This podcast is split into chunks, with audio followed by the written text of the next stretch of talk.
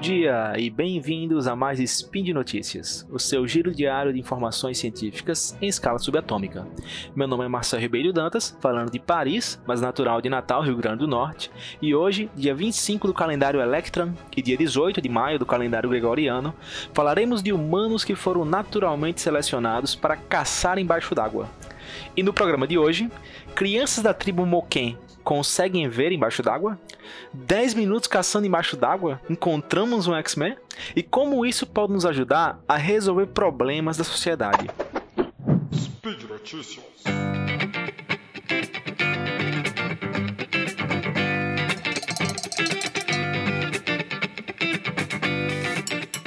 Se você prender sua respiração e mergulhar sua face em uma banheira com água, você irá disparar uma resposta fisiológica chamada de reflexo de mergulho ou resposta ao mergulho.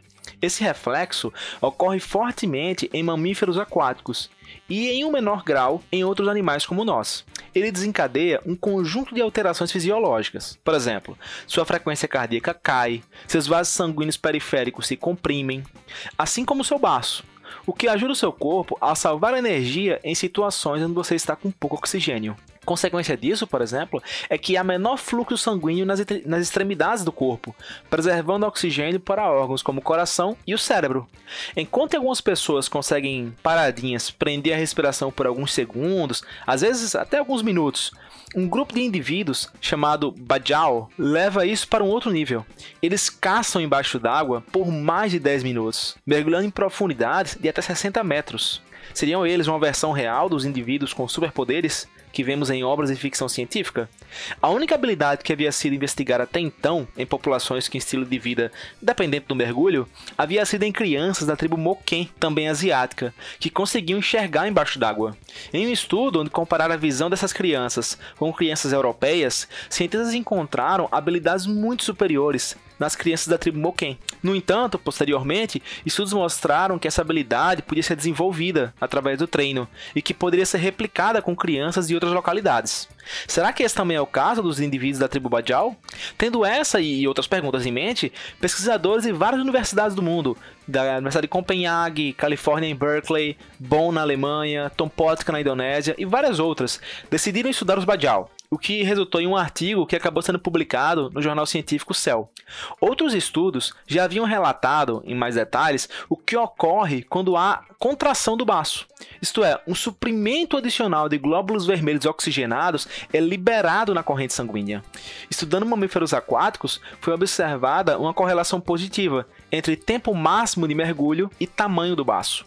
Pensando nisso, e munidos de equipamentos e técnicas para fazer medições, os cientistas foram ao habitat natural dos Bajau e, através de exames, mediram o tamanho dos seus baços. Além disso, eles fizeram as mesmas medições em indivíduos da tribo Saluan, uma tribo que mora a cerca de 25 que está localizada a 25 km de distância, em um local onde ambas etnias viveram no passado. Além das medições de baço, de tamanho do baço, ambos tiveram amostras de saliva analisadas, indivíduos de ambas as tribos, para identificar alterações genéticas. A diferença no tamanho do baço não só foi esteticamente significante, como os maiores baços dos, indivíduos do Badial era quase duas vezes maior que os maiores baços dos indivíduos do Saluan. A mediana do tamanho do baço dos Badial era 50% maior. A análise foi repetida levando em consideração características como sexo, idade, peso, altura e se os indivíduos eram mergulhadores na tribo ou não. E ainda assim, os resultados mostraram que os Badial tinham baços significativamente maiores. Essa análise, levando em consideração possíveis fatores de confusão, foi importante para mostrar que o tamanho do baço não estava relacionado a esses fatores, como a prática de mergulho ou altura e peso. Analisando as amostras de DNA obtidas através da saliva, se depararam com um gene chamado PDE10A nos Bajau, mas não nos Saluan. Esse gene é estudado como responsável por controlar um hormônio da tireoide. Em camundongos, esse hormônio foi observado estar associado com o tamanho do baço.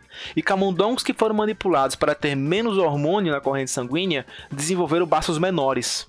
A resposta ao mergulho é similar a uma condição chamada hipoxia aguda, na qual os seres humanos têm perda repentina e severa de oxigenação, seja em um determinado tecido ou em todo o corpo. Indivíduos frequentemente são admitidos em UTIs por causa de hipoxia aguda e vários morrem. Estudar os Badial poderia nos ajudar a compreender mais sobre a, a entender mais sobre a hipoxia e como salvar esses pacientes. No entanto, o estilo de vida nômade do mar está cada vez mais ameaçado. Eles são considerados grupos marginalizados que não gozam dos mesmos direitos de cidadania que seus colegas do continente e estão sob ameaça. E por hoje é só, pessoal. Lembro que todos os links comentados estão no post e deixe lá também seu comentário, elogio, crítica, declaração de amor ou meme predileto. Lembro ainda que esse podcast só é possível acontecer por conta de seu apoio no patronato do SciCast, tanto no Patreon quanto no Padrim. Um grande abraço, que a força esteja com vocês e até amanhã.